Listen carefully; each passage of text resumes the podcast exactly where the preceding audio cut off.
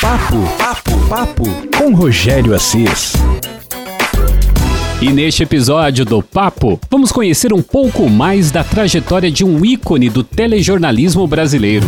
Vamos saber dos desafios no início e quanto o rádio foi importante para sua carreira, sua chegada à principal emissora de TV do Brasil. Senhoras e senhores, William Bonner. Boa noite. Bom, pegue a sua bebida favorita, eu vou pegar a minha aqui. Hoje eu vou com um vinho branco é um vinho Casa Valdo, que é um vinho nacional, Terroir Chardonnay, que é um vinho brasileiro produzido em Bento Gonçalves, ali na microrregião do Vale dos Vinhedos, na Serra Gaúcha. Cara, para você que gosta de vinhos, é um lugar incrível. Se você não conhece ainda, vai lá, você vai curtir. Eu tô beliscando aqui uns pedacinhos aqui de pizza quatro queijos. Muito boa, viu? Que harmoniza muito bem com esse vinho, que tem uma elevada acidez e assim proporciona uma excelente limpeza no paladar, tirando toda aquela gordura né, do, dos queijos e assim fica melhor para eu falar aqui no podcast, é ou não é? Então, uma pizza gostosa, quatro queijos e esse delicioso vinho branco Casa Valdoca Terroir Chardonnay. Assim a gente começa o podcast de hoje, o Papo. Papo com Rogério Assis. Vamos conhecer então um pouco mais do início da carreira deste grande jornalista que foi radialista também, viu? Eu estou falando de William Bonner Jr., ou William Bonner. Muitos imaginam que Bonner, com aquela voz, tinha feito jornalismo logo em sua primeira graduação, mas não foi assim não, viu? Eu prestei vestibular para comunicação social, mas ao fim do primeiro semestre eu tinha que optar por uma das, das carreiras. Eu não optei por jornalismo. Eu optei por publicidade e propaganda. Aí, isso foi em 1982. Gente, sabe aquela história clichê que alguém passa, ouve sua voz e muda sua trajetória? É, aconteceu com o Bonner. Eu fui fazer um estágio numa agência de propaganda, essa mass propaganda, e brinquei de fazer alguns anúncios. Sou diante da porta da, do estúdio da Escola de Comunicações e Artes, passou o diretor da Rádio Universidade de São Paulo FM, senhor Mário Fanucchi. Mário Fanucchi passou, ouviu minha voz, entrou e falou assim: conversa comigo depois. Eu falei, ok. E depois ele me fez a seguinte proposta: eu queria gravar um registro de voz com você. Porque eu achei a sua voz muito boa, você é estudante aqui da ECA. E se você tiver interesse, de repente você pode gravar alguns programas para gente. Não pagamos absolutamente nada. É uma experiência, digamos, é, universitária. E eu achei aquilo fantástico. E topei gravar. Bom, ele passou no teste e logo já estava atuando. Eu ganhei um programa para fazer, um tal de concerto de rock, ainda em 84. E nesse ano, então eu passei a ter atividade na universidade como estudante na agência de propaganda em meio expediente como como publicitário e depois em expediente integral, passei a trabalhar em horário integral e é, ainda arranjava um tempinho para gravar alguns programas para a Rádio USP. Em rádio costuma acontecer assim, sabe aquele estagiário aplicado, prestativo? Geralmente ele é lembrado quando surge uma oportunidade, né? Porque ele tá ali na rádio mesmo, sabe tudo, sabe como operar a mesa, sabe como que é a dinâmica da rádio, então é muito mais fácil dar uma oportunidade para quem está na rádio do que de repente contratar alguém, ter que ensinar aquela coisa toda. E assim, ele foi contemplado com um lugar ao sol. E eu virei locutor da Rádio Universidade de São Paulo FM. Hum, passei a, a cobrir um horário da programação vespertina, uh, e quatro horas ao vivo no ar, em que eu comecei a exercitar aí uma, um outro lado. Como eu não era mais publicitário e ali não havia propaganda a fazer, eu passei a anunciar e desanunciar, esses são os termos técnicos, as músicas que eu estava apresentando, é, com um texto próprio. Em vez de apenas dar o nome da música e tal, eu comecei a tentar estabelecer uma lógica na linha de programação é, musical da rádio. Eu via uma música tal e eu tinha um tema de atualidade, porque daqui a pouco eu teria um clipezinho de jornalismo de alguns, de um minuto, minuto e meio. Eu via uma notícia, via uma música e fazia um link entre uma coisa e outra em textinhos que eu fui construindo.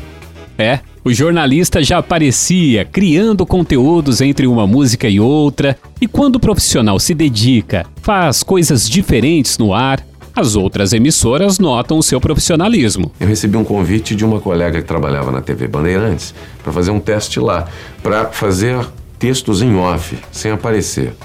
E aí me chamaram para gravar um teste de locutor em off. Eu fui lá, gravei, aprovado, e estreiei como é, locutor de televisão, sem aparecer, num programa chamado 8 e meia. Certamente, na história da TV brasileira, um programa que atingiu um dos piores índices de audiência, porque era na TV Bandeirantes e era, é, era contemporâneo de uma novela de relativo sucesso na Globo chamada Rock Santeiro.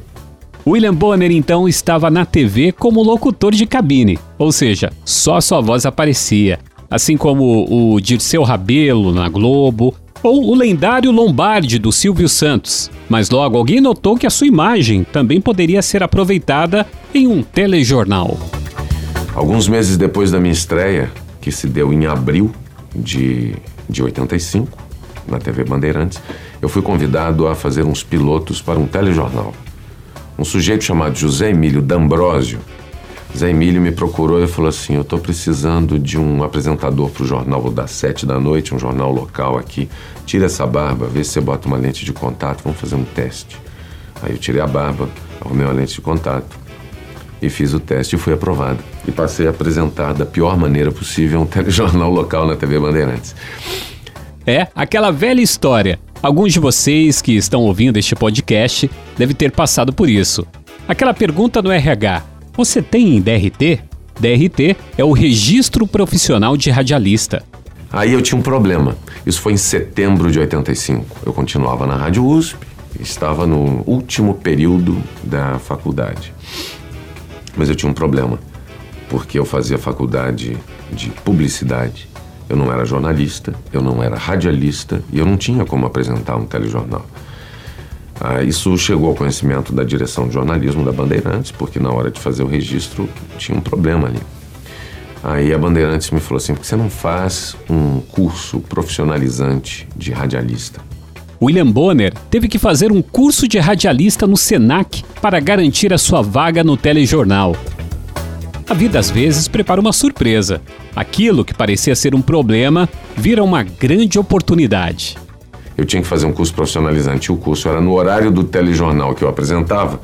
A Silvia Jafé, diretora de jornalismo, falou assim: tudo bem, você sai do Jornal de São Paulo e vai fazer o Jornal de Amanhã. Era o nome. O Jornal de Amanhã era um jornal de rede, não mais um jornal local. Eu fui promovido de apresentador local para apresentador de rede porque eu não tinha diploma nem de uma coisa nem de outra. E isso meses depois da minha estreia.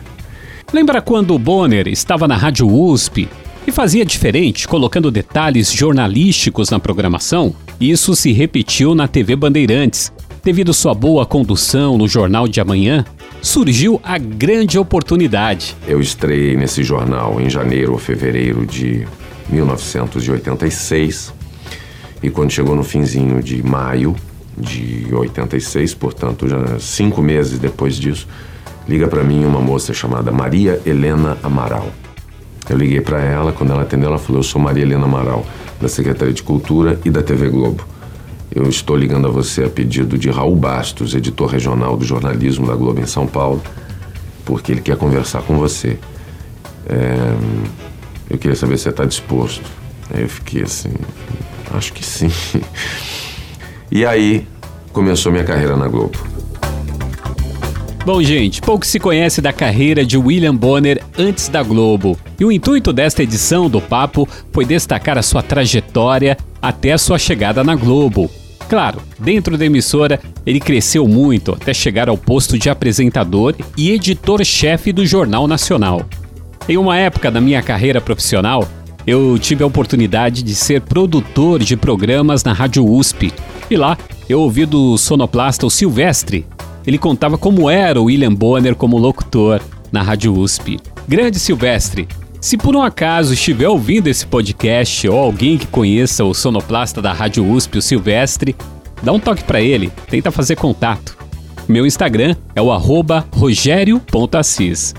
Eu espero que você tenha gostado e, é claro, se inspirado nesta trajetória de sucesso de William Bonner.